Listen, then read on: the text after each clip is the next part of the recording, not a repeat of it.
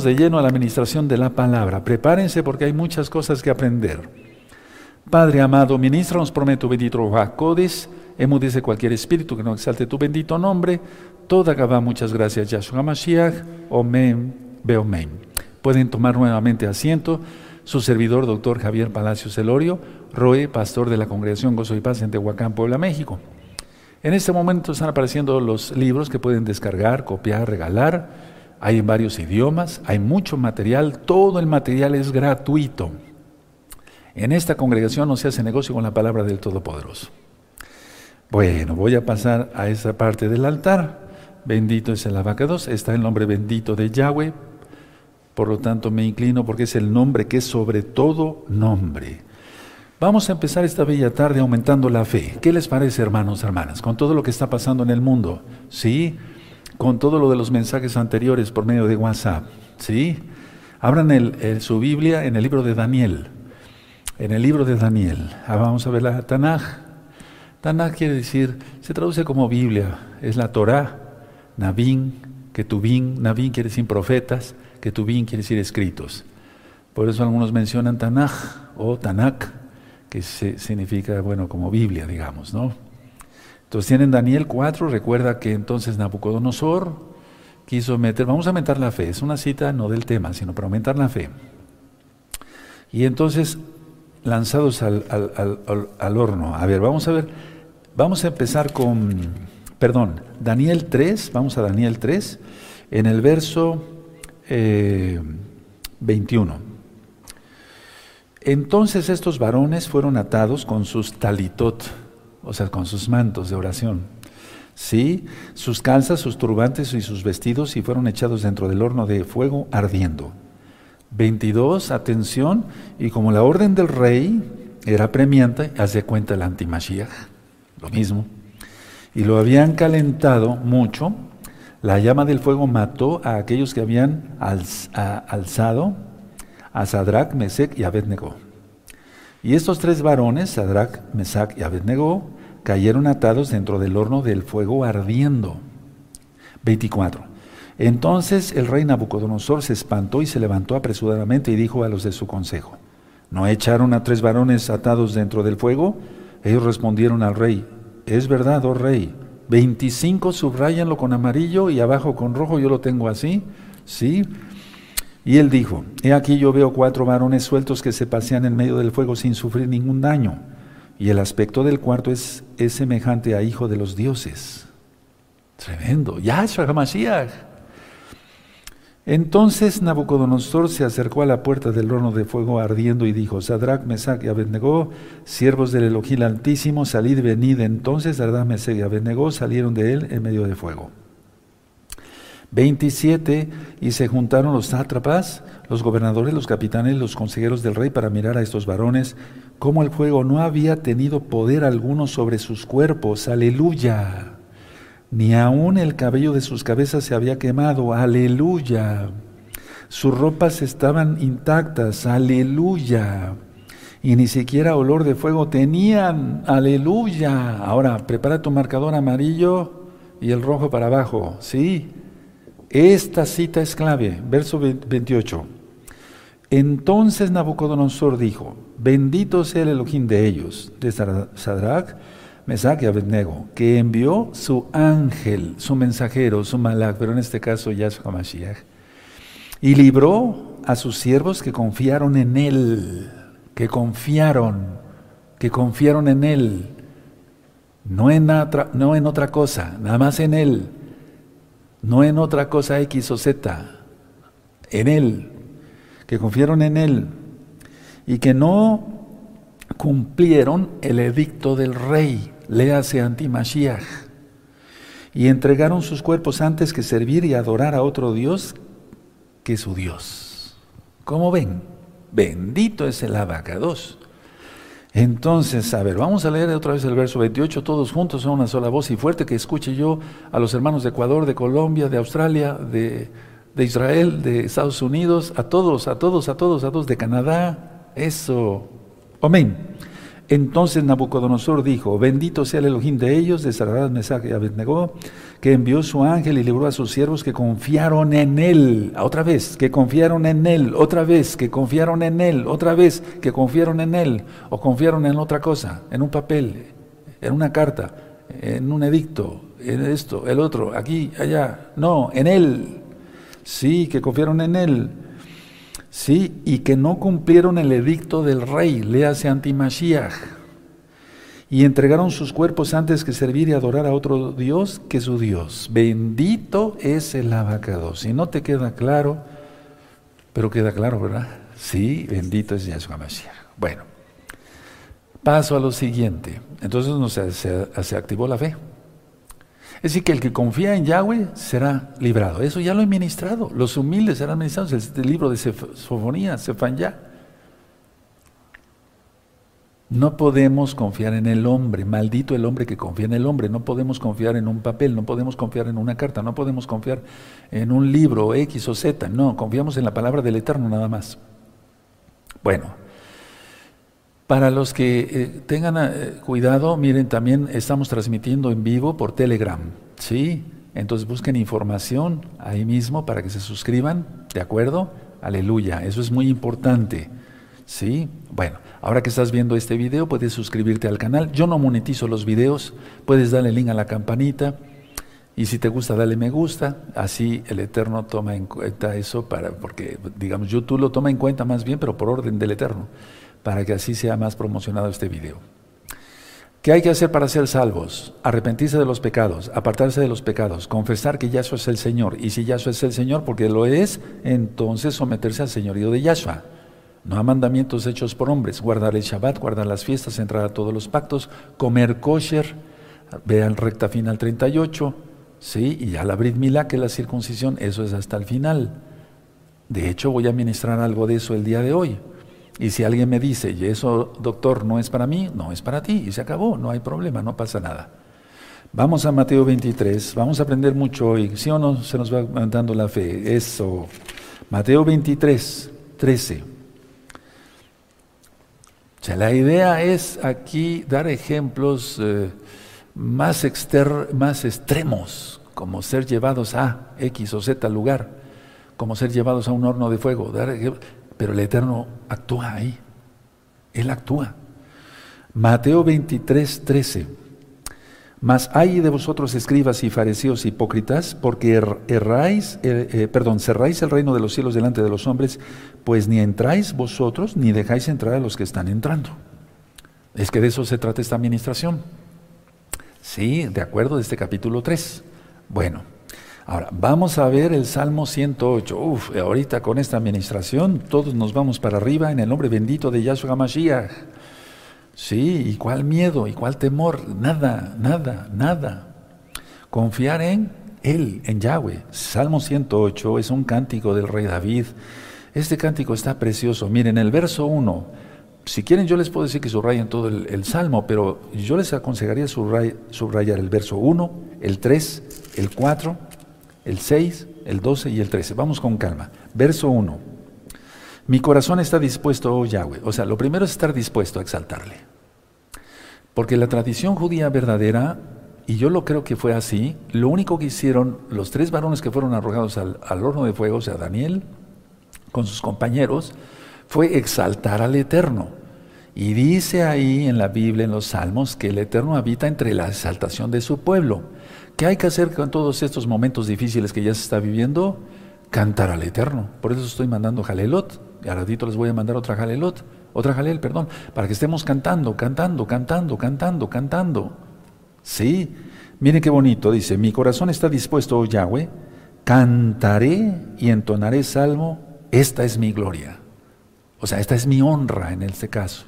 Sí, si en algo hemos de gloriarnos es de conocer al Eterno. Verso 2. Despiértate, saltero y arpa, despiértate al alba. Subraya en el 3.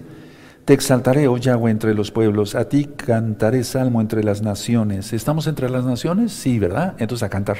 Aleluya, no quejarse, no tener falta de fe, no. Cuatro, subrayalo. Porque más grande que los cielos es tu compasión, y hasta los cielos tu verdad. Entonces, si estamos confesando eso, no podemos poner la fe en alguna cosa física. Porque más grande que los cielos es tu compasión y hasta los cielos tu verdad. Verso 5. Exaltado sea sobre los cielos, oh Yahweh, y sobre toda la tierra sea enaltecido tu gloria. Puedes subrayarlo. El 6. Vean cómo dice, para que sean librados tus amados. Salva con tu diestra y respóndeme. Subrayenlo, subrayenlo por favor. Para que sean librados tus amados. Salva con tu diestra y respóndeme. Elohim ha dicho en su Mishkan, yo me alegraré, repartiré a Siquén y me daré el valle de Sucot, mío es Galad, mío es Manasés y Efraín es la fortaleza de mi cabeza, aleluya. Judá es mi legislador, ¿te das cuenta? La casa de Israel vale. Sí, claro que sí tiene valor. 9. Moab la vasija para lavarme, sobre Don echaré mi calzado, me regocijaré sobre Filistea. Verso 10. ¿Quién me guiará a la ciudad fortificada? ¿Quién me guiará hasta Edom? ¿No serás tú, oh Yahweh, que nos habías desechado y no salías, oh Elohim, con nuestros ejércitos? Subraya en el verso 12 y 13. Por favor, hermanos, danos ayuda contra el adversario. ¿Quién es el adversario? Hasatán, sus ángeles, todos sus seguidores. Danos ayuda contra el adversario, porque van es la ayuda del hombre. ¿Les está quedando claro? No podemos poner la fe en otra cosa que no sea el eterno. 13. En Yahweh haremos proezas pero no nos llenemos la boca nada más de, no, sintamos lo que así va a ser. Es, en Elohim haremos proezas y Él hollará a nuestros enemigos. Aleluya, subrayen, subrayen, subrayen. El 12 y el 13. Vamos a leer otra vez el 12 y el 13. Despiértate tú que duermes. Eso. Danos ayuda contra el adversario. Está claro. Porque vana es la ayuda del hombre. Maldito el hombre que confía en el hombre. Está claro. En Yahweh haremos proezas, sí, y Él hollará a nuestros enemigos. Aleluya. Bendito es el abacados. Bueno, me voy como el día de ayer un poco rapidito, si no son muy diestros para manejar la Biblia, vayan anotando las citas y después revisan el video. ¿De acuerdo? Es muy importante. Bueno, vamos a empezar el capítulo 3 de esta segunda carta de Kefas. La esperanza, empiezo así, de todo mesiánico y mesiánica es el regreso de Yahshua HaMashiach.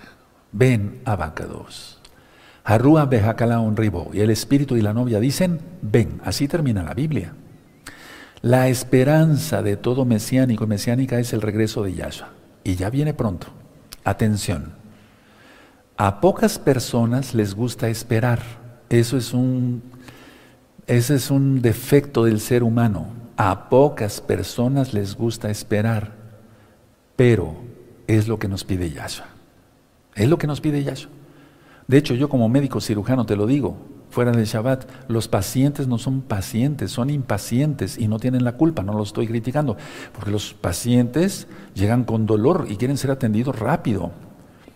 Sí, entonces, a ver, a pocas personas les gusta esperar, pero tú eres mesiánico, tú eres mesiánica. Y entonces es lo que nos pide Yahshua. Vamos a Lucas 12 antes de ir hacia la carta, pero ya estamos ministrando la carta, hermanos. Vamos a Lucas 12, en el verso 46. Bendito es el abacados. Lucas 12, verso 46. Vendrá el Señor de aquel siervo en el día que éste no espera y a la hora que no sabe, y le castigará duramente y le pondrá con los infieles. Entonces hay que esperar. Y con calma, o sea, con fe más bien. Ahora, mucha atención, mucha atención, nadie se duerma. La espera debe estar acompañada de vigilancia, no nada más estar esperando así, cruzado de brazos, no, de vigilancia constante. Las vírgenes prudentes de Mateo 25. Ahora, los mesiánicos verdaderos, porque ya ministraba yo ayer sobre los falsos maestros y falsos profetas que ministra Pedro, Kefas, el apóstol, los mesiánicos verdaderos anhelamos que venga Yahshua. Y anhelamos al estar esperando aún más con más ansias. Y Él viene pronto, hermanos, Él viene pronto. Ahora vamos a Lucas 1, por favor. Vamos para allá, atrasito, Lucas 1. Y el verso 70, Lucas 1 y verso 70. Dice así Lucas 1, verso 70. Como habló por boca de sus santos profetas, que sin que fueron desde el principio. Entonces, aquí está eh, profetizando el papá de Zacarías. Es decir, la idea es, de, perdón, de Juan el Bautista, la idea es, así habló el, el, el a través de los profetas, han sido desde el principio, viene Yahshua. ¿En dónde está eso, Roy? En toda la Biblia. Ya decíamos que ayer todo, desde el día miércoles lo dijimos, cuando la transfiguración, la transfiguración habla del reino y todos los profetas, desde la Torá, desde Génesis, habla sobre que, habla sobre que vendría, el Mesías. Bendito es el abacados. Ahora vamos al libro de los Hechos, por favor. Y esta cita es vital. Hechos 3.21 es la cita con que empecé a ministrar hace varios años. Aquí la bendita Torah. Hechos 3.21 y atención, todos los que sean nuevecitos tengan un lapicero listo para poner una corrección ahí en su Biblia. Hechos 3.21. A quien de cierto es necesario que el cielo retenga. En la mayoría de las Biblias dice reciba, pero Yahshua ya estaba en el cielo, ya estaba en el cielo. Retenga, lea kef en hebreo. ¿Sí? Hasta los tiempos de la restauración de todas las cosas. ¿Qué se iba a restaurar? Volver a guardar el Shabbat, la vestimenta de Lucas 15, ¿sí? el hijo pródigo, los pactos, guardar el Shabbat, comer kosher, la restauración de todas las cosas. Y una vez que ya el Eterno vea que ya sus hijos se restauraron, Él viene. Y viene pronto, hermanos. ¿eh? Viene más pronto de lo que pensamos. Vamos a volver a leer, a quien de cierto es necesario que el cielo reciba, no, retenga hasta los tiempos de la restauración de todas las cosas, de que habló Elohim por boca de sus santos profetas que han sido desde tiempo antiguo. entonces, retenga, ahí está Yahshua, es un decir, él mismo se retiene. Vamos a Efesios, vamos a la carta a los Efesios, vamos para allá. Bendito es el abacados. Sí, bendito es su nombre por siempre. Efesios 3:5. ¿Ya lo tienen? Perfecto. Misterio que en otras generaciones no se dio a conocer a los hijos de los hombres, como ahora es revelado a sus santos apóstoles y profetas por el Espíritu. ¿Qué? Que vendría Yahshua. Que viene Yahshua. Es, es, es tiempo de estar ya clamando. Vamos a la carta de Judas antes de Apocalipsis, Judas 17. Tiene un solo capítulo, Judas 17. Pero vosotros, amados, tened memoria de las palabras que antes fueron dichas por los apóstoles de nuestro don Yahshua Mashiach. Entonces, viene Yahshua. O sea, siempre hay que estar pendiente. Ahora, mucha atención, por favor, lo que voy a ministrar. Apóstoles y profetas. Si tú ves aquí, dice apóstoles y profetas, sí. Los apóstoles y profetas, en las citas que hemos ministrado ahora, están al mismo nivel de autoridad. Los apóstoles y los profetas están al mismo nivel de autoridad. Porque ya leímos citas sobre los profetas, ahora sobre los apóstoles. Ahora, vamos a Efesios, vamos a corroborar también, o a reafirmar más bien la idea, en Efesios 2.20. Efesios 2.20. Y aquí lo reafirmamos. Entonces, apóstoles y profetas, ¿sí? Varones del Eterno. Efesios 2.20. Edificaos edificados perdón, sobre el fundamento de los apóstoles y profetas, siendo la piedra principal del ángulo Yahshua HaMashiach mismo. ¿De acuerdo? Esto lo tengo subrayado hace mucho tiempo, pero vamos a subrayarlo una vez más y vuelvo a repetir, apóstoles y profetas al mismo nivel de autoridad, al mismo nivel de autoridad. Entonces vamos a ir hacia la carta de Pedro, segunda de Pedro, segunda de Kefas, y vamos a empezar con el capítulo 3. ¿Ya lo tienen? Segunda de Pedro, capítulo 3, verso 1. Amados, esta es la segunda carta que os escribo y en ambas eh, eh, perdón, despierto con exhortación nuestro limpio entendimiento. O sea, la idea era despertar. Dos, para que tengáis memoria de las palabras que antes han sido dichas por los santos profetas y del mandato del Adón, Yahshua Mashiach y Salvador, por vuestros apóstoles. Por eso quise empezar primero, que los apóstoles y los profetas tienen el mismo grado de autoridad. Subrayen, por favor, apóstoles y subrayen profetas. ¿De acuerdo? Santos profetas y los apóstoles, el mismo nivel de autoridad. Ahora, Es muy importante eh, aclarar eso. Vamos a leer el verso 3 y explico. Miren, sabiendo primero esto, que en los postreros días, esos son los postreros días, hermanos, estos son los postreros, sí, vendrán burladores andando según sus propias concupiscencias. O sea, sus ¿Qué, ¿qué, es eso? La concupiscencia. Hay un video que le titulé en este mismo canal, Concupiscencia. Es lo que antecede al pecado. La gente anda en sus concupiscencias de su mente. Bueno, eso dice la Biblia. Entonces, a ver, los escarnecedores se burlaban de la venida de Yahshua, como ahora la mayoría de la gente en el mundo. Ahora, los falsos maestros y los falsos apóstoles predican que, o sea, niegan primero que Yahshua sea divino, niegan que Yahshua sea el Mesías, niegan que Yahshua vendrá. Si niegan que es el Mesías y que es divino, pues ¿para qué van a decir que va a venir, no? Porque son malditos. Eso lo oímos ayer, hermanos. Entonces vamos a ir, a ir, pónganle un papelito y vamos a Mateo, vamos para allá, para Mateo 24, el verso 3, ¿sí? Al verso 5. Mateo 24, verso 3. Y estando él sentado en el monte de los olivos, los discípulos se le acercaron aparte diciendo, Dinos, ¿cuándo serán estas cosas y qué señal habrá de tu venida y del fin del siglo? Respondiendo Yahshua les dijo, mirad que nadie os engañe. Para empezar, habla de que alguien va a engañar, o algunos iban a engañar, muchos más bien. Porque vendrán muchos, aquí está, en mi nombre diciendo yo soy el Mashiach, y a muchos engañarán ya viene un impostor, pero, pero de lo más grande que te puedas imaginar. Entonces, ahí vamos a dejar hasta ahí la lectura. Ya después habla de las guerras, nuestro Adón Yahshua Mashiach, ahorita en Europa, uff, y con Rusia está eso muy tenso entre eh, Kazajistán y Ucrania. Hoy es día sábado 15 de enero del año 2022, estamos en Shabbat, lógico. Bueno, entonces, a ver, todo esto lo niegan los, los, falsos maestros. Miren, aquí en, Mateo 24, verso 11, y muchos falsos profetas se levantarán y engañarán a muchos. Es lo que está pasando. Ahora, vamos a Primera de Timoteo, por favor. Vámonos para allá. Eso, a Primera de Timoteo.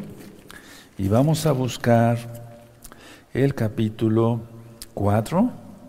Sí, el capítulo 4 y el verso 1. Primera de Timoteo 4, 1. Pero el Espíritu dice claramente que en los postreros días, tiempos, perdón, algunos apostatarán de la fe, escuchando espíritus engañadores y a doctrinas de demonios. Atención a eso, es lo que está pasando. No te dejes engañar. Tito, adelantito, vamos a Tito. En el capítulo 3, sí, eh, Tito 3, en el verso 1. Recuérdales que se sujeten a los gobernantes y autoridades que obedezcan, que estén dispuestos a toda buena obra, a toda buena obra, o sea, lo que conviene en la Torah, ¿sí? Que a nadie difamen, que no sean pendencieros, sino amables, mostrando toda mansedumbre para, mansedumbre para con todos los hombres. Bueno, porque nosotros también éramos en otro tiempo insensatos, rebeldes, extraviados, esclavos de concupiscencias y deleites diversos, viviendo en malicia y envidia, aborrecibles y aborreciéndonos unos a otros. Pero cuando se manifestó la bondad de nuestro, eh, la bondad de Elohim, nuestro Salvador, y su amor para con los hombres, nos salvó no por obras de justicia que nosotros hubiéramos hecho, sino por su misericordia, su compasión, por el lavamiento de la regeneración y por la renovación en el espíritu, o sea, en el Raja el cual derramó en nosotros abundantemente por Yahshua Mashiach, nuestro Mashiach, nuestro Salvador, para que justificados por su gracia, viniésemos a ser herederos conforme a la esperanza de la vida eterna. ¿Cuál es la esperanza? Que viene Yahshua. Palabra fiel es esta, y en estas cosas quiero que insistáis con firmeza. Luego dice, para que los que creen en Elohim procuren ocuparse en buenas obras, o sea, los mandamientos de la Torah. Estas cosas son buenas y útiles a los hombres, pero evita las cuestiones necias, atención, y genealogías contenciosas y discusiones acerca de la ley porque son vanas y sin provecho. Entonces si alguien te dice, no, ya no es en Shabbat, ni alegar con ellos, no, no pongas a alegarte con ellos, pierdes tu tiempo. Yo no pierdo mi tiempo. Entonces mejor a los que quieren aprender, aleluya.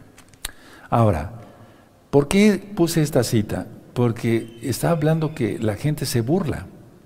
Es decir, son escarnecedores. Se burla, y perdón, su burla va acompañada de sus concupiscencias. Cuando la gente critica es porque está en pecado. O sea, cuando dicen, no, la Torah ya no, es porque hay pecado. Lógico, si no se quiere obedecer al Eterno hay pecado. Ahora, la arrogancia presuntuosa y el desprecio por el juicio venidero conducen a perversión sexual. Te lo voy a volver a explicar, te voy a decir y te lo voy a explicar. O sea, el decir, no viene Yahshua. No, no viene. Los que dicen eso, ¿no? No viene. Es porque andan en perversión sexual. Eso te lo aseguro. Y te lo he podido demostrar con cantidad de ejemplos, pero no es el caso. Pero realmente así es. Entonces, ahora vamos a la segunda carta de Kefas, el capítulo 3, y en el verso 3 eh, dice, sabiendo primero esto, que en los postreros días vendrán burladores andando según sus propias concupiscencias, burladores de la venida de Yahshua. Sí, andan en pecado. Y diciendo, el 4, ¿dónde está la promesa de su advenimiento? Porque desde el día en que los padres durmieron, todas las cosas permanecen así como desde el principio de la creación. Es como cuando se sube un video, una recta final, por ejemplo, y dicen las personas en sus comentarios, eh, siempre ha habido eso, siempre ha habido erupción de volcanes, siempre esto, siempre el otro, siempre aquí, siempre allá. No, ahorita las cosas están acelerando y bastante fuerte. De hecho, ya las personas ni se dan cuenta y están cegadas. Bueno, ahora, la burla de, la de las promesas de Yahshua o de que Yahshua vendrá es un pecado horrible. Vamos a afirmar una vez más nuestra fe. Vamos a Juan 14, eh, el, Evangelio, como tú lo conociste, pues eh, Juan 14, Brihadasha, Juan 14, en el verso 1 al 3. Esta es una promesa de Yahshua de que Él viene. Entonces le creemos a Él, Él viene pronto, sí, todo se está cumpliendo. Verso 1 al 3, no se turbe vuestro corazón, creéis en Yahweh, creéis también en mí. No está diciendo que eh, Dios es uno y Él es otro, no, no. Creer en Yahweh, creéis en Yahweh, creed también en mí. ¿Cuál? ¿En quién? En su palabra. Él es la palabra, recuerden. En la casa de mi padre muchas moradas hay, y si así no fuera, yo los hubiera dicho. Voy pues a preparar lugar para vosotros. Y si me fuere y os preparare el lugar, vendré otra vez, y os tomaré a mí mismo, para que donde yo estoy, vosotros también estéis. Y sabéis a dónde voy y sabéis el camino. Bendito es Yahshua Mashiach que prometió eso, nos prometió eso. Bueno, ¿Qué hacen los burladores? De eso está hablando Kefas acá, en su carta, en el capítulo 3, segunda carta. Los burladores, dicen, no vendrá. Entonces ellos decían y dicen ahora esto, ha tardado su regreso, él no vendrá eh, y no se realizará. ¿Te acuerdas cuando Moisés se subió al monte para recibir las tablas de la Torah? No bajaba, ellos se desesperaron y hicieron un becerro de oído, idolatraron. No hagas eso, yo no voy a hacer eso, ni de loco. Ahora, vamos a, otra vez a la segunda carta de Pedro. ¿Por qué? Porque se anda en concupiscencia. ¿Qué pasó en el becerro de oro? Hubo una orgía, hermanos. Vino y mujeres, orgía sexual. Eso fue. ¿O crees que se pusieron a rezar algo bueno? ¿O orar algo bueno? No. ¿Se dan cuenta? Los que dicen, no, no va a venir Moisés, no, no vino Moisés. En eso acabaron, una orgía. Por eso siempre van las concupiscencias. Es que la palabra concupiscencia generalmente se relaciona a lo sexual y de hecho así es en la mayoría de los casos, en la muy, muy, muy, muy mayoría de los casos. Segunda de Pedro capítulo 3, el verso 5 y 6. Estos ignoran voluntariamente que en el tiempo antiguo fueron echados, perdón, hechos por la palabra de Yahweh los cielos y también la tierra, que proviene del agua y por el agua subsiste Voy a leer el verso 6. Por lo cual el mundo que entonces pereció, ha negado en agua. Por lo cual el mundo de entonces pereció, ha negado en agua. Entonces explico. Kefas, Pedro les está recordando las cosas antes escritas, lo del diluvio universal. ¿Sí? Entonces, les está declarando que la creación fue milagrosa y que hubo un diluvio universal. Aquí lo vemos. A ver, Miren, vamos a ver el verso 5. Estos ignoran voluntariamente que en el tiempo antiguo fueron hechas por la palabra, o sea, Yahshua, de Yahweh los cielos y también la tierra, que proviene del agua. Eso ya está explicado en otro tema. Y por el agua subsiste. O sea, le está recordando la creación milagrosa de Yahweh. Y, lógico, el verso 6 le está explicando que hubo un diluvio. Por lo cual el mundo de entonces pereció anegado en agua. Bueno, verso 7. Ahora la destrucción, dice Kefas, pero se refiere a esos tiempos, la destrucción no va a ser por agua, sino por fuego.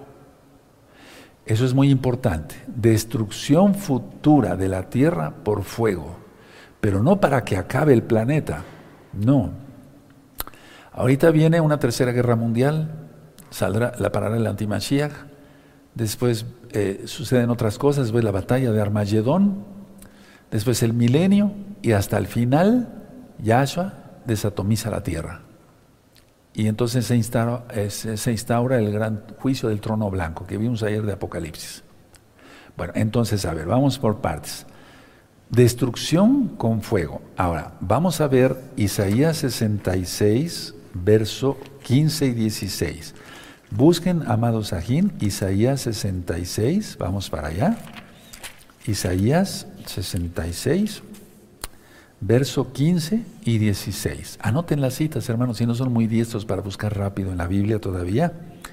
Isaías 66, 15 y 16. Porque aquí que Yahweh vendrá con fuego y sus carros como torbellino para descargar su ira con furor y su reprensión con llama de fuego.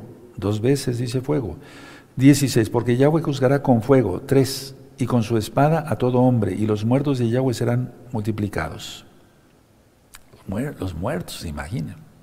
Entonces viene por fuego. Ahora vamos a Malaquías. Malaquías es un profeta que se desconoce su nombre. Es Malají, que quiere decir mi mensajero, de Malach, de ángel, mensajero. Está antes del Brit Hadashah. Malají, Malaquías, y también habla sobre esto. Malaquías, vamos al capítulo 4 y en el verso 1. Malaquías 4.1 dice así, porque aquí viene el día ardiente, hablando de fuego, como un horno. Y todos los soberbios y todos los que hacen maldad serán estopa. Aquel día que vendrá los abrazará, ha dicho Yahweh de los ejércitos, y no les dejará ni raíz ni rama. Aleluya. Viene el rey a hacer juicio. Entonces, Malaquías aquí está asociando, lógico, como Isaías, el fuego con el regreso de Yahshua. El regreso de Yahshua Mashiach. Recordemos, tribulación, gran tribulación, ira, después el milenio y después el juicio del gran trono blanco. O sea, a ver, te explico, tribulación, gran tribulación, ira, viene Yahshua, milenio y el juicio del gran trono blanco. Ese es el orden que marca el Tanaj, la Biblia. Entonces, después todos los impíos se irán al lago de fuego. Ya ministramos ayer en Apocalipsis 20 que el infierno va a ser lanzado al lago de fuego. ¿Quieres saber más sobre esto? Busca Apocalipsis en este mismo canal. Están varios videos ahí. No tienen la nitidez de estos videos porque en aquel entonces no contábamos con un equipo como el que contamos gracias al Eterno hoy. Entonces, Elohim Yahweh actuó de forma catastrófica, porque Él es el rey, antes en el diluvio, es lo que está explicando Pedro. Y ahora lo hará por fuego. Entonces, antes fue con agua, ahora va a ser con fuego. Y eso ya no tarda. Vamos a segunda de Kefas, por favor, capítulo 3, y vamos a leer el verso, eh, bendito es el abacados. Verso 7. A ver, vamos a ver el verso 7. Pero los cielos y la tierra que existen ahora están reservados por la misma palabra, guardados para el fuego en el día del juicio y de la perdición de los hombres impíos, o sea, pecadores. 8. Mas, oh amados, no ignoréis esto, que para con el Señor, el Adón, un día es como mil años y mil años como un día. Y eso te remite al Salmo 90, verso 4.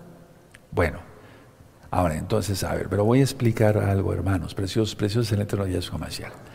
Yahshua no cuenta el tiempo como nosotros. Yahshua, por eso aquí Kefas fue inspirado por el Oaxacodes para poner un ejemplo. Entonces, Yahshua lo hace en el contexto de la eternidad, pero en la eternidad no hay tiempo. ¿Sí me doy a entender? Por eso puso el ejemplo Kefas, inspirado por el Espíritu de Yahweh, el Rahakodes, el Salmo 90, verso 4. Dice así, el verso 8, más, oh amados, no ignores esto, que para con el Señor el Adón un día es como mil años, y mil años como un día. O sea, eh, no hace el conteo como nosotros, porque Él es el Rey. Las dimensiones habitan en Él. Entonces, Él no retarda su regreso, hermanos, en pocas palabras, no retarda su regreso. Pero para los burladores es un tiempo muy largo. Para los burladores, para Yahshua es muy corto. Él viene ya. Él viene ya. Para los burladores es un tiempo muy largo. Para Yahshua es muy corto. Él viene pronto, hermanos. Tengamos paciencia, pero vigilante. Mateo 25, las vírgenes prudentes. Atención es, yo lo explico así, es una demora, entre comillas, de sus propios calendarios de los hombres. Es una demora de sus propios calendarios de los hombres, pero el Eterno habita en la eternidad, o la eternidad habita en Él más bien. Entonces, cuando alguien te diga, tarda, respóndele, tarda para ti en tu calendario, pero el Eterno viene. No sé si me di a entender. Es una demora de sus propios calendarios inventados por ellos. Bueno, ahora, Yahweh, quien es Yahshua, tiene paciencia y quiere que la gente se arrepienta. Entonces vamos a ver Romanos 2, vamos para allá, a Romanos 2, el verso, bendito es el nombre de la vaca 2, el verso 4, Romanos 2, verso 4 dice, o menospreciáis las riquezas de, de, su benignidad, paciencia y longanimidad, ignorando que su benignidad te guía al arrepentimiento. O sea, Él no es que prolongue el tiempo, no, Él es exacto. Pero este tiempo es para arrepentimiento y de hecho la puerta para los gentiles ya se cerró. Si no es que prácticamente ya se cerró, ya se cerró. Ahora, Vamos a ver en Romanos el capítulo 9, por favor, Romanos 9, en el verso 22. Búsquenlo, está adelantito. Eso es. Romanos 9, 22 dice, en forma de pregunta, ¿y qué? Si Yahweh queriendo mostrar su ira y hacer notorio su poder, soportó con mucha paciencia los vasos de ira preparados para destrucción, y para hacer notorias las riquezas de su gloria, las mostró para con los vasos de compasión que Él preparó de antemano para gloria. Entonces, en pocas palabras, Él hace del tiempo lo que a Él le plazca, porque Él es el rey, pero Él viene. Él viene, hermanos, Él viene. Ahora, lo que pasa es que Yahshua, ¿cuál es su pensamiento? Él quiere que todos se salven pero muchos lo están rechazando y muchos ya lo rechazaron y ya están reprobados con todo lo que ya está pasando. Vamos a 1 de Timoteo, por favor. Vamos a 1 de Timoteo, capítulo 2, verso 4. Recuerden que hablé un tema muy importante sobre la marca de la bestia. Una cosa es la marca, otra cosa es el nombre, otra cosa es el número de su nombre. Revisen ese video. ¿Sí?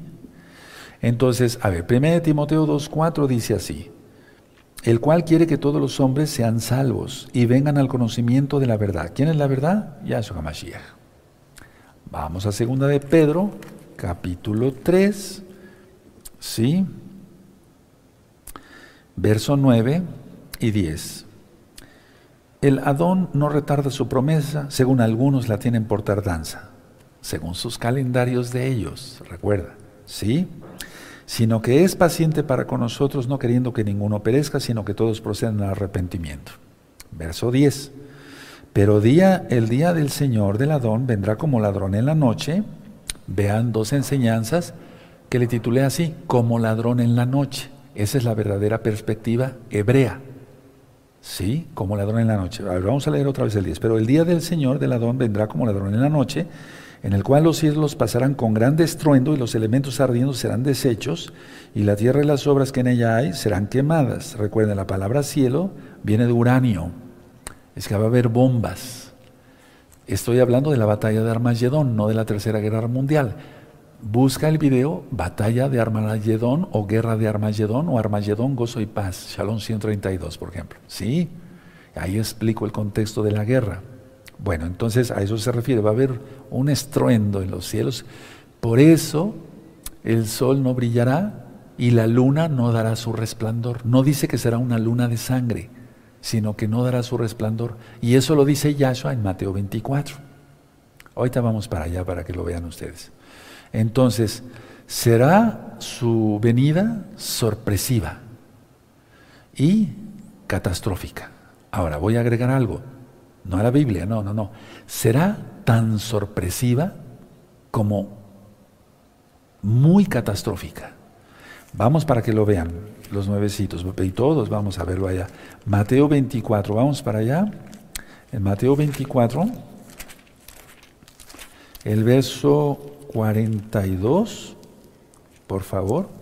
Mateo 24, 42. Ya lo tiene, Mateo 24, 42 a 44. Velad pues, porque no sabéis a qué hora ha de venir vuestro Señor. Pero sabed esto, que si el padre de familia supiese a qué horas el ladrón habría de venir, velaría y no dejaría minar su casa. Por tanto, también vosotros estáis preparados, porque el Hijo del Hombre vendrá a la hora que no pensáis. Bendito es el abacados. Ahora vean el verso 29, Mateo 24, 29. E inmediatamente después de la tribulación de aquellos días, el sol se oscurecerá. No se va a ver por tanto humo de las bombas. Y la, eh, y la luna no dará su resplandor, porque el cielo ni siquiera va a poder alumbrarla, por así decirlo, no va a haber reflejo. Sí me doy a entender, no, no es nura de sangre. Bueno, y la luna no dará su resplandor y las estrellas caerán del cielo y las potencias de los cielos serán conmovidas. Si quieres saber más detalles, busca Mateo 24 en este mismo canal Sharon 132. Todo ya está administrado con puntos y comas gracias al Eterno, de la mejor manera posible. Ahora vamos a Primera de Tesalonicenses. Eh, Primera de Tesalonicenses, vamos para allá, amados. En el capítulo 5 y en el verso 2. 5, 2. Y todo esto está ministrado en Como ladrón en la noche. Son dos videos, si no mal recuerdo. Primera Tesalonicenses 5.2, porque vosotros sabéis perfectamente que el día del Señor del Adón vendrá así como ladrón en la noche. Aleluya. Ahora vamos a Apocalipsis 3.3. Vamos para allá, amados aquí. Apocalipsis 3.3. Recuerden, le está hablando a, creyentes mesiánicos aquí la Keila de Sardis. Dice Apocalipsis 3:3, acuérdate pues de lo que has recibido y oído y guárdalo. Esto es para nosotros ahora. ¿Hemos recibido Torah? ¿Enseñanza? Uh, sí. Sí, Padre eterno, toda Gabá. Entonces, acuérdate pues de lo que has recibido y oído y guárdalo y arrepiéntete, pues si no velas, vendré sobre ti como ladrón y no sabrás a, no sabrás qué vendré sobre ti. Vamos a Apocalipsis 16. Vamos 16, 15, 16, 15, amados. Todo esto ya está ministrado también eh, sobre varios videos sobre Apocalipsis. 16.15 aquí yo vengo como ladrón, muy dichoso el que vela y guarda sus ropas para que no ande desnudo y vean su vergüenza. También lo explico ahí con calma. Ahora, mucha atención. Todo quedará cuando venga Yahshua, todo quedará expuesto con su verdadera naturaleza. Los hipócritas serán descubiertos, si no es que van a morir antes por impíos, eso dice la Biblia. Todo quedará expuesto con su verdadera naturaleza. Por lo tanto, no mentir. Atención a esto, no mentir. Tenemos que tener fe en Yahshua, no mentir. Atención a esto, nos está hablando hoy el Eterno bien claro. Sí, bueno, porque todo será, otra vez explico, o repito, expuesto con su verdadera naturaleza. Vamos a segunda de Pedro, capítulo 3, verso 11. Puesto que todas estas cosas han de, ser desechas, ¿cómo no, ¿cómo no, debéis a vosotros andar en santa y piadosa manera de vivir? Lo, leí tal cual. Entonces, ¿de qué se trata? Vivir en santidad todo el tiempo, no nada más un ratito y después y guiñarle al ojo del diablo, no, todo el tiempo. Es decir, la cosa es separarse del mundo, porque el mundo no trae nada bueno. Vamos a Juan en el capítulo 3, el Evangelio para que se entienda. Juan, no las cartas, sino a Juan. La besora, las buenas nuevas de salvación de Juan. Vamos a Juan, el capítulo 3, bendito es el, y el verso 3. ¿Sí? Lo que le dijo a Nicodemo, ¿recuerdan? Respondiendo Yahshua le dijo, de cierto, de cierto te digo que, que el que no naciere de nuevo no puede ver el reino de Yahweh. O sea, nacer de nuevo, quitarse todo pecado. Y también el Eterno está hablando del Natsal, lógico. Bueno, entonces quitarse todo pecado, hermanos, todo, urge. Vamos a segunda de Pedro, capítulo 3, verso 12. Dice así, esperando y apresurándoos para que la venida del día de Yahweh, en el cual los cielos encendiéndose serán deshechos y los elementos siendo quemados se fundirán. Es decir, tuvo una visión de la guerra de Armagedón para que se entienda en claridad. Todo eso ahí explotando y demás, pero viniendo el Rey de la Gloria, aleluya. Entonces, verso 12 está hablando de, lógico, todo lo anterior que ya expliqué, cuando Él venga, bendito es Yahshua Mashiach, y también Kefas está hablando, de, recuerden los apóstoles al, al nivel de los profetas, de hecho son profetas, está viendo una visión, vale la redundancia, de cuando la tierra sea desatomizada. Ya no habrá lugar para ellos, lo leímos ayer. Y entonces el juicio será en el espacio. Cosas sobrenaturales, hermanos. Verso 13. Pero nosotros esperamos, según sus promesas, cielos nuevos. Por eso estoy diciendo que estaba hablando de la batalla de Armagedón, cuando Yahshua viene, y de cuando sea desatomizada la tierra, porque aquí está mencionando los nuevos cielos y la nueva tierra. Pero nosotros esperamos, según sus promesas, cielos nuevos y tierra nueva, en los cuales mora la justicia, la nueva Jerusalén, la nueva Yarushalayim, Yarushalayim Hadashah. Entonces, cielos y tierra nueva, donde more la justicia. Bendito es el abacados. Vamos a Apocalipsis 21. Todo esto ya está ministrado en, el libro de Apocalipsis. Apocalipsis 21, verso 1. Vi un cielo nuevo y una tierra nueva, porque el primer cielo y la primera tierra pasaron y el mar ya no existía más. Bendito es Yahshua Mashiach. Vamos a Jeremías, por favor, amado Sajín. Vamos para allá, a Jeremías. Si, te pones, si tú te pones a estudiar muchos videos en este canal, los bajas de una vez, uff, te vas a gozar y vas a aprender muchísimo, pero sobre todo que te goces sabiendo quién es nuestro, quién es el Eterno, nuestro Elohim. Bueno, vamos a Jeremías 23, amados, y vamos a ver el verso 7 y 8. Vean lo que está sucediendo ahora y lo que ya sucederá en pocos meses, días, o sea, ya no falta nada, o sea, me refiero a que la restauración de Israel, no a la venida de Yahshua, pero sí falta poco para que Yahshua venga. Jeremías 23, verso 7, por tanto, hoy aquí que vienen días, dice Yahweh, en que no dirán más. Vive Yahweh que hizo subir a los hijos de Israel de la tierra de Egipto. Verso 8, muy importante. Sino vive Yahweh que hizo subir y trajo la descendencia de la casa de Israel de tierra del norte y de todas las tierras donde yo los había echado y habitarán en su tierra. Es que vamos de regreso hacia Israel. Bendito es el abacados, no falta nada, hermanos. Segunda de Pedro capítulo 3, verso 14.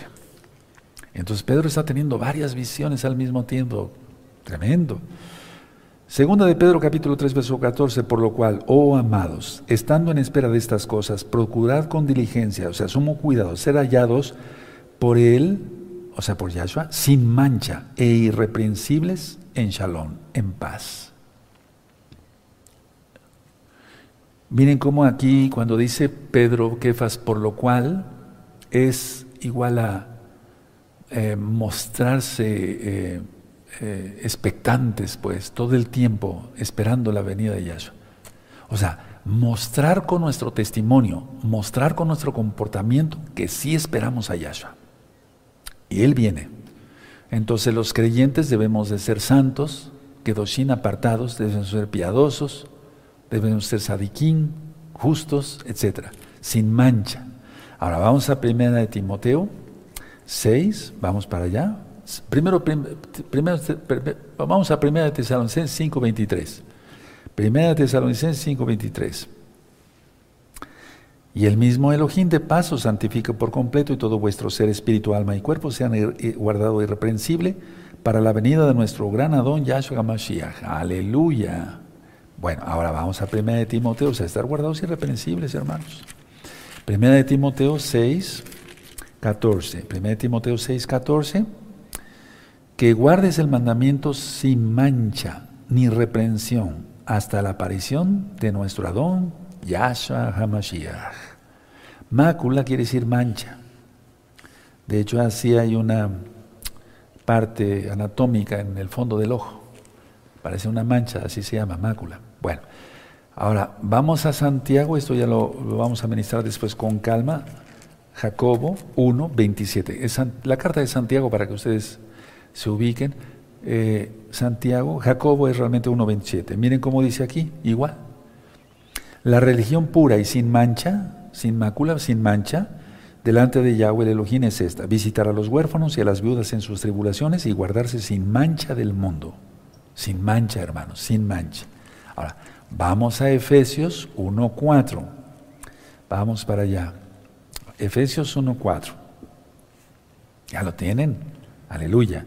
Según nos escogió en él, en él antes de la fundación del mundo para que fuésemos santos y sin mancha delante de él. Pero si tú todavía pecas, estás manchado, purifícate. Ya, rápido. Segunda de Pedro capítulo 3 verso 15. Segunda de Kefas, donde estamos, capítulo 3 verso 15. Y tener entendido, por favor esto subrayenlo todo, es muy importante. Vamos a entrar a una cosa que a veces ha sido de polémica, le vamos a entender muy claramente hoy. Y tener entendido que la paciencia de nuestro Señor, de nuestro don, es para salvación, como también nuestro amado hermano Shaul. Fíjense cómo bonito le dice a Pablo. Y eso que le había dicho hipócrita. ¿Cómo? Ahorita voy a explicar eso. Hermano Pablo, según la sabiduría que le ha sido dada, os ha escrito. Casi en todas sus cartas, o epístolas, sus cartas, hablando en ellas de estas cosas, entre las cuales hay algunas difíciles de entender, las cuales los indoctos e inconstantes tuercen, como también las otras escrituras, para su propia perdición. Y es que muchas cosas de las que dijo Pablo son torcidas por el cristianismo, para no guardar la bendita Torah. Ahorita voy a ministrar más. Entonces, a ver, déjenme seguir leyendo, ¿sí? Vamos a leer más. 17. Así que vosotros, oh amados, sabiéndolo de antemano, guardaos, no sea que arrastrados por el error de los inicuos, de los impíos, caigáis de vuestra firmeza. Antes bien, creced en la gracia y el conocimiento de nuestro don y Salvador, nuestro Mashiach Yahshua. A Él sea el, el esplendor, ahora y hasta el día de la eternidad. Amén. Shalom. ¿Sí? Bueno, a ver, vamos a ver varias cosas aquí. El motivo de la paciencia entonces de, del Adón es que las almas se salven. Ahora, tú estás tan, porque si Él tiene paciencia, nuestro Adón tiene paciencia, nosotros estamos teniendo paciencia para ser salvos. Ya somos salvos, pero para mantenernos en porque las personas que no se arrepientan después ya no tendrán tiempo para arrepentirse en el día del juicio. Es en contexto la, el capítulo 3, digamos. ¿De acuerdo? Es el contexto. Bueno, entonces, a ver, aquí está hablando de nuestro amado hermano Pablo, Rab Shaul, porque él sí tenía la ciudadanía romana. Bueno, entonces, Anteriormente Pablo había amonestado a, Kefas, a Pedro, en forma severa. Pero hay algo aquí, me voy a detener tantito, que no está en el original griego. Vamos para allá. Se le va a entender muy bien. Los que de veras quieren aprender, pues rápido, eh, eh, eh, captan muy bien, sin problema. Gálatas, Gálatas capítulo 2. Si, si quieren, después busquen los nuevecitos, la mala interpretación de la Torah. Hay en libro, en español, en varios idiomas, hay en audio, en video. Sí, hemos tratado con la ayuda de todos los hermanos, desde luego de Baja en primer lugar, de Yahshua Mashiach, su bendito espíritu, hacer las cosas lo mejor posible. Bueno, Gálatas 2, verso 11. Pero cuando Kefas, Pedro, vino a Antioquía, le resistí cara a cara porque era de condenar. 12. Pues antes que viniesen algunos de parte de Jacobo, o sea, vinieron de Jerusalén hacia Antioquía, ¿sí? Comían con, comía con los gentiles, pero nunca comió cerdo, nunca comió nada impuro. Atención a, eso, por favor. Pero después que vinieron se retraía y se apartaba porque tenía miedo de los de la circuncisión. ¿Por qué es esto? A ver, no hubo ningún concilio, son reuniones, los concilios vienen de Roma, eso es otra cosa. De Hechos 15. Entonces, a ver, ahí ellos decían, tenían el rito de Moisés, pero no es un rito de Moisés es, es según la Torah. Ahora, primero hay que hablarle a las personas sobre Yahshua, sobre su amor, que Él vino, que murió por nosotros, que resucitó y que Él viene, que Él quiere gente santa. Hablarle sobre el arrepentimiento, apartarse de los pecados, que tengan fe, que no pequen, que hagan tevilá, la inmersión en agua en el nombre de Yahshua Mashiach, que guarden el Shabbat, que coman kosher, eso está en recta final 38, y hasta el final la circuncisión, no al principio, sino entonces se vuelve una circuncisión física. Yo he circuncidado a mucha gente como, médico, pero no para pacto. Entonces, a vamos a seguir leyendo. Vamos a, vamos. Entonces, el 13. Y en su simulación participaron también los otros judíos, de tal manera que aún Bernabé fue también arrastrado por la hipocresía de ellos. Pero cuando vi que no andaba rectamente conforme a la verdad, él evangelio, la luz, tiniebla, arameos, aparece la palabra aquí. Ahorita lo explico. Dije a Pedro delante de todos, si tú siendo judío vives como los gentiles y no como judío, atención a esto, ¿por qué obligas a los gentiles a judaizar? Eso no está. No está, hermanos. Eso fue inventado por Roma. Martín Lutero, si tú piensas que Martín Lutero fue un ángel, no, ahorita está en el mismo infierno. Te voy a explicar por qué. El que la reforma y eso, y que el cristianismo. No, no, no, no, no. Martín Lutero nunca, nunca dijo no a la confesión. Y antes de morir tomó la hostia, el sol invictus. Sí, me doy a entender porque tiene Isis, Horus y Set. Eso ya lo he explicado en otros temas. Él odiaba a los judíos. Busca después de Shabbat en Wikipedia, etcétera, qué pensaba sobre los judíos. Él decía, ¿por qué no les queman más sinagogas a los judíos? Un ángel del diablo. ¿Sí? Entonces no aparece la palabra judaizar, hermanos. No, no aparece en el original. Para nada está. Ahora, voy a explicar esto. Miren, miren. Para entender el contexto, eh, a todas esas almas que estaban ahí, eh, la mayoría eran arameos, anótenlo. Ahora vamos a ver algo, si, si no lo sabes vas a aprender el día de hoy, y si no, pues es una reafirmación, si ya lo sabes que bueno, Deuteronomio, vamos para allá, Deuteronomio capítulo 26, 26. 26, vamos a aprender mucho hoy. ¿Sí? Deuteronomio 26, verso 5. Búsquenlo, quiero decir que lo vean todos. Me espero. Me espero, me espero, me espero. ¿Ya lo tienen? Perfecto. Deuteronomio 26.5. Entonces hablarás y dirás delante de Yahweh Tolojín, un arameo a punto de perecer fue mi padre, el cual descendió a Egipto y habitó allí con pocos hombres y allí creció y, y llegó a ser una nación grande, fuerte y numerosa. Cuando se refiere aquí un arameo, se refiere a Jacob. Y tú dirás, pero ¿cómo? Sí, se refiere a Jacob. Abraham dejó la tierra de Ur de los caldeos por orden de Yahweh. Vete de tu tierra, Lech Lecha. ¿Se acuerdan? La para allá. Bueno, deja tu tierra. Entonces, de la tierra de Ur se trasladó a Arán. Arán era una ciudad aramea de Mesopotamia. Me voy para que vayan anotando. Entonces dejó Ur y se trasladó a Arán, que era una ciudad aramea de Mesopotamia. Después Abraham se trasladó a Canaán. Ahora, mucha atención. Algunos de sus eh, parientes de Abraham se quedaron en ese lugar. y llegaron a ser conocidos como los arameos.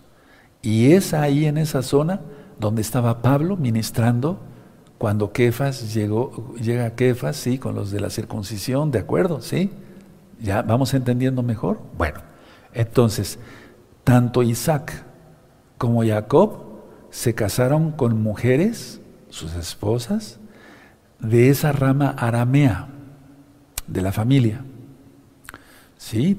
¿De acuerdo? Por eso Jacob aquí es llamado arameo.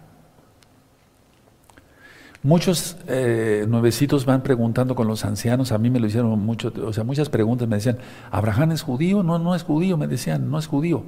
Es el padre de todo el pueblo judío, del pueblo, del pueblo de Israel.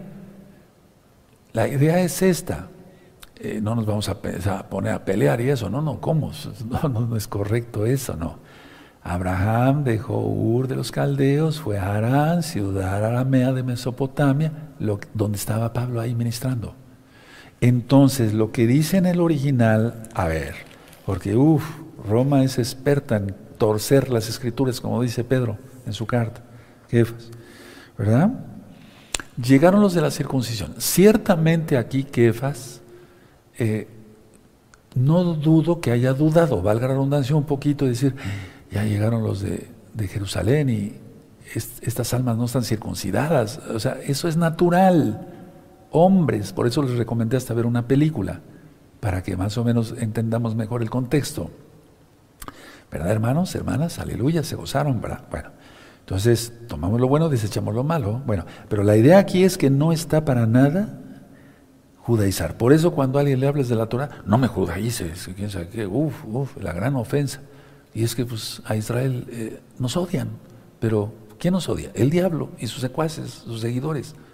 Bueno, la idea es que el hebreo y el arameo es parecido, pero no es igual. Anoten estas citas. En la misma Biblia, en Esdras 4.8 y 6.18 y 7, verso 12 al 16, están en arameo, en el original.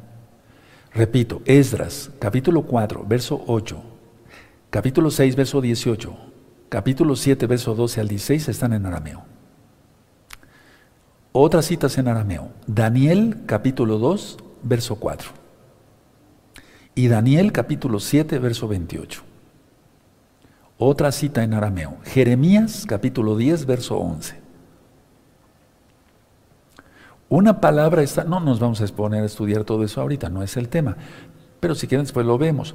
Una palabra en Bereshit, en Génesis, capítulo 31, verso 47, en arameo.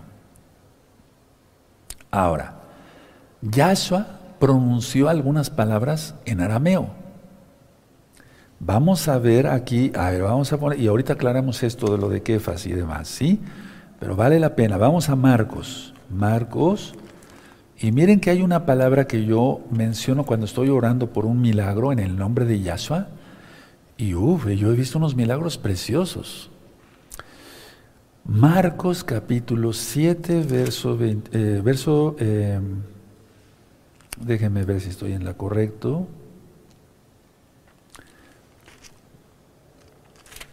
Sí, Marcos 7 les dije, verso 30 y 34, sí, 34. ¿Ya lo tienen? Perfecto. Entonces, y levantando los ojos al cielo, gimió y le dijo, Efatá, es decir, se ha abierto. Ábrete. Ah, es una palabra aramea, no es, no es este hebreo. ¿Sí? Ahora, vamos a Marcos, atrasito, es que estaba yo confundido un poquito con las citas, perdóneme. Marcos 5, verso 41 y 42. Cuando la hija de Jairo, ¿recuerdan? Sí. Y tomando la mano de la niña, le dijo, Talita Kumi, que traducido es, niña, a ti te digo, levántate. Esa es una palabra, son dos palabras arameas. De hecho, takum eh, significa ponte sobre tus pies, en hebreo, en hebreo, takum. ¿Sí? Talita kumi aquí es niña, levántate, pero es arameo. Entonces, ¿Entendemos esto ya? Bueno, quise explicar esto un poquito. Ahora vamos a ver otra vez a Gálatas 2, ¿sí? Y miren cómo Kefas le dice, nuestro amado hermano, Pablo, Rab Shaul. No le dice ese que me dijo, hipócrita, que no, no, no como tú, tú lo, a veces lo haces. No, Rue, yo no. Qué bueno que no lo haces. Bueno, entonces, a ver, la idea es esta. Llegan los de Jerusalén, y ellos querían circuncidar a todo mundo, o sea, pensaban que la circuncisión ya estaban, es que tenían todo eso todavía rabínico de la ley oral, ¿sí? Y entonces eh, pedían la circuncisión como requisito para salvación, no, no es requisito para salvación, es un paso de obediencia, porque si somos salvos por gracia, por medio de la fe, eso ya lo expliqué hace ocho días, entonces entramos a todos los pactos. Pero no hay que hacerlo, yo nunca lo he hecho, tienes que circuncidarte luego, luego. No, los hermanos que se van consagrando, que van entrando al pacto y se van consagrando antes del Shabbat, es porque ellos sintieron el llamado del Ruach de hacerlo, tener el pacto de Abraham. Aleluya. Bueno, entonces la idea es esta, nunca digo, tú quieres judaizar, etcétera, etcétera. No, no, no, eso no, eso lo ha puesto a propósito Roma para caer, tener más odio, tener, o sea, más odio. Ahora, quiero agregar esto, miren. Las diez tribus, que no están perdidas, las diez tribus estuvieron junto con los arameos antes de ser dispersos. Anoten eso, esto sí es importante. ¿No vendrás de arameo también, de un arameo? De todas maneras, en la familia, si me doy a entender, y somos salvos por gracia, por Yahshua.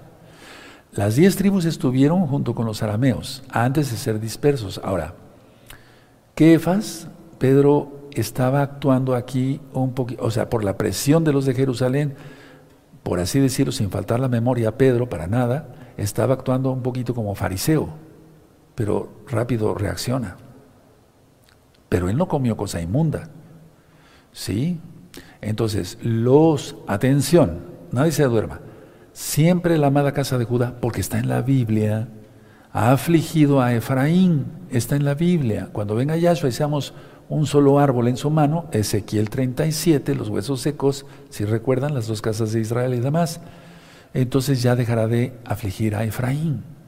Pero ahorita todavía aflige. Entonces, tratan o trataban mal a Efraín.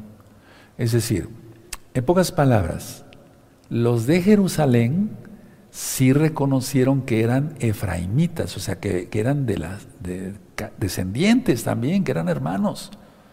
Pero luego, luego a, agredir, como ahora, como hasta ahora. No sé si quedó clara la explicación.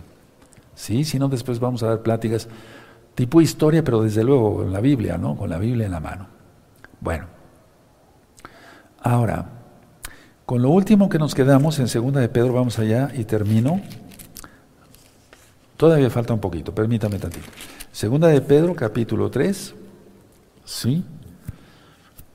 En el verso dice lo que vimos aquí, mire, torcer las escrituras para servir a intereses propios es estar sujetos a los juicios de Yahweh.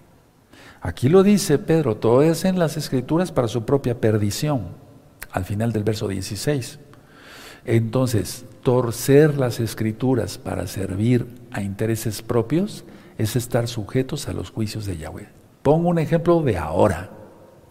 ¿Qué van a decirle los pastores cristianos reconocidos en el mundo a sus, a sus ovejas? Porque no hay arrebatamiento cristiano. Miren ya cómo está la cosa. Y no ha venido el arrebatamiento. Yo dije que hay un atzal hebreo, es diferente. ¿Qué les van a decir? Pues siguen insistiendo que hay un arrebatamiento, pero si ya estamos requete metidos en la semana 70, ¿qué le van a decir? Tuercen las escrituras para su propia perdición y la perdición de muchos. Pero también los muchos han escuchado videos como este y no han querido obedecer a Yahshua. Y aquí no pedimos nada. Es que no los quieren dejar ir para que no se les vayan los diezmos. Tremendo, aquí no pedimos nada. Y las escrituras, miren cómo dice aquí muy bonito Pedro, dice, miren, que, miren qué tremendo varón. En 2 de Pedro capítulo 3, verso 15. y tener entendido que la paciencia de nuestro Señor es para salvación, como también nuestro amado hermano Pablo, según la sabiduría que le ha sido dada, os ha escrito, o sea, está diciendo, esa escritura también es válida, porque está inspirada por el Codis, en pocas palabras. ¿Sí? Entonces, al decir esto, está avalando las otras escrituras, es como se diría las otras escrituras, indica que las cartas de Pablo estaban inspiradas por el Codis. ¿O acaso no se está cumpliendo todo lo que dijo Pablo, Rab Shaul? Mira, sí, se está cumpliendo. Lo que dijo Juan, Yoganán en Apocalipsis, se está cumpliendo. Verso 17 y ahora sí voy terminando. Dice así, así que vosotros, oh amados, sabiéndolo de antemano, guardaos, no sea, arrastrado, no sea que arrastrados por el error de los inicuos caigáis de vuestra firmeza. La conclusión es esta, es una advertencia, como ahora yo te lo hago con mucho amor, pero con exigencia. Y palabra de ánimo, vosotros, oh amados.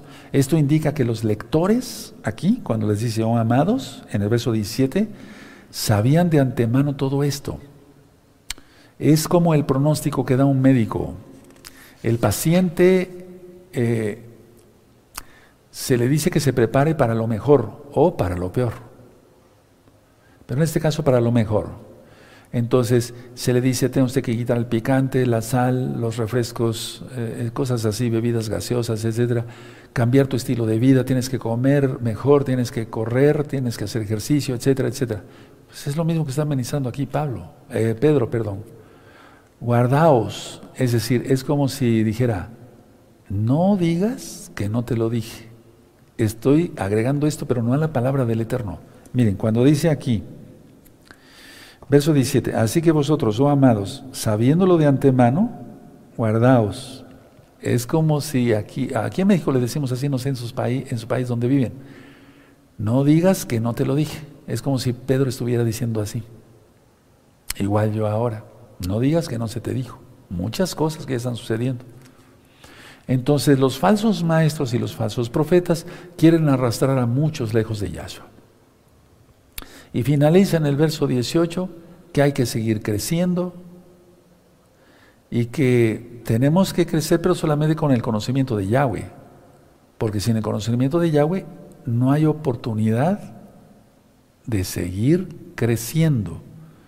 A ver, por favor, no importa que me lleve yo otros dos minutos. Vamos a Juan. Juan 17, verso 3. Buscan Juan 17, verso 3. Y esta es la vida eterna, que te conozcan a ti, el único Elohim verdadero, y a Yahshua, a quien has enviado. Su palabra, no es otro Dios, no es otra persona. Vamos a Efesios 4.15, nada más anoten las citas, por favor. Efesios 4, bendito es el abacados. Vamos para Efesios 4, verso 15 sino que siguiendo la verdad en amor, crezcamos en todo en aquel que es la cabeza. Esto es Yahshua Hamashiach. Aleluya. Ahora vamos a Filipenses adelantito 3.10, o sea, crecer, crecer. ¿Cómo crecemos? Orando, clamando, leyendo la Biblia. Ve videos, están sacados de la Biblia. Filipenses 3.10, Filipenses 3, a fin de conocerle y el poder de su resurrección y la participación de sus padecimientos, llegando a ser semejante a él en su muerte muerte a los pecados, hermanos. Y termino con esta cita, Isaías 42, bendito es el abacados que nos permitió terminar estas cartas preciosas de Pedro. Isaías 42, verso 8. Señor y Salvador, Yahshua Hamashiach. Isaías 42, verso 8. Yo Yahweh, este es mi nombre y a otro no daré mi gloria ni exaltación a esculturas. Él es el Mashiach. Gloria por la eternidad. Dejen su Taná y la semana que sigue vamos a ver un tema y después vamos a ver también las cartas, vamos a empezar con las cartas de Juan porque como está el tiempo nos va a caer muy bien. Dejen su Tanakh, dejen sus apuntes, me voy a poner de pie, bendito es el abacados y Hazak, Hazak, en Ihasek, que toda Gabá se dice, esa, frase se dice siempre que se termina un libro, no solamente de la Torah, toda la escritura inspirada por el Wahakodis. Miren cómo Kefas escribe cielos nuevos, eh, tierra nueva, Juan, por un lado, o sea, por otro, sin ponerse de acuerdo, es el Espíritu, el Raja Padre eterno, te damos toda Gabá porque hemos aprendido de tu palabra, la llevaremos por ahora. Seremos valientes, ¿sí? Tendremos mucha fe, ¿sí? Y queremos conocerte más, sí, Padre eterno. Toda Gabá su Mashiach, Omen, Beomen. Aleluya, exaltamos porque ha sido una fiesta este Shabbat. Recuerda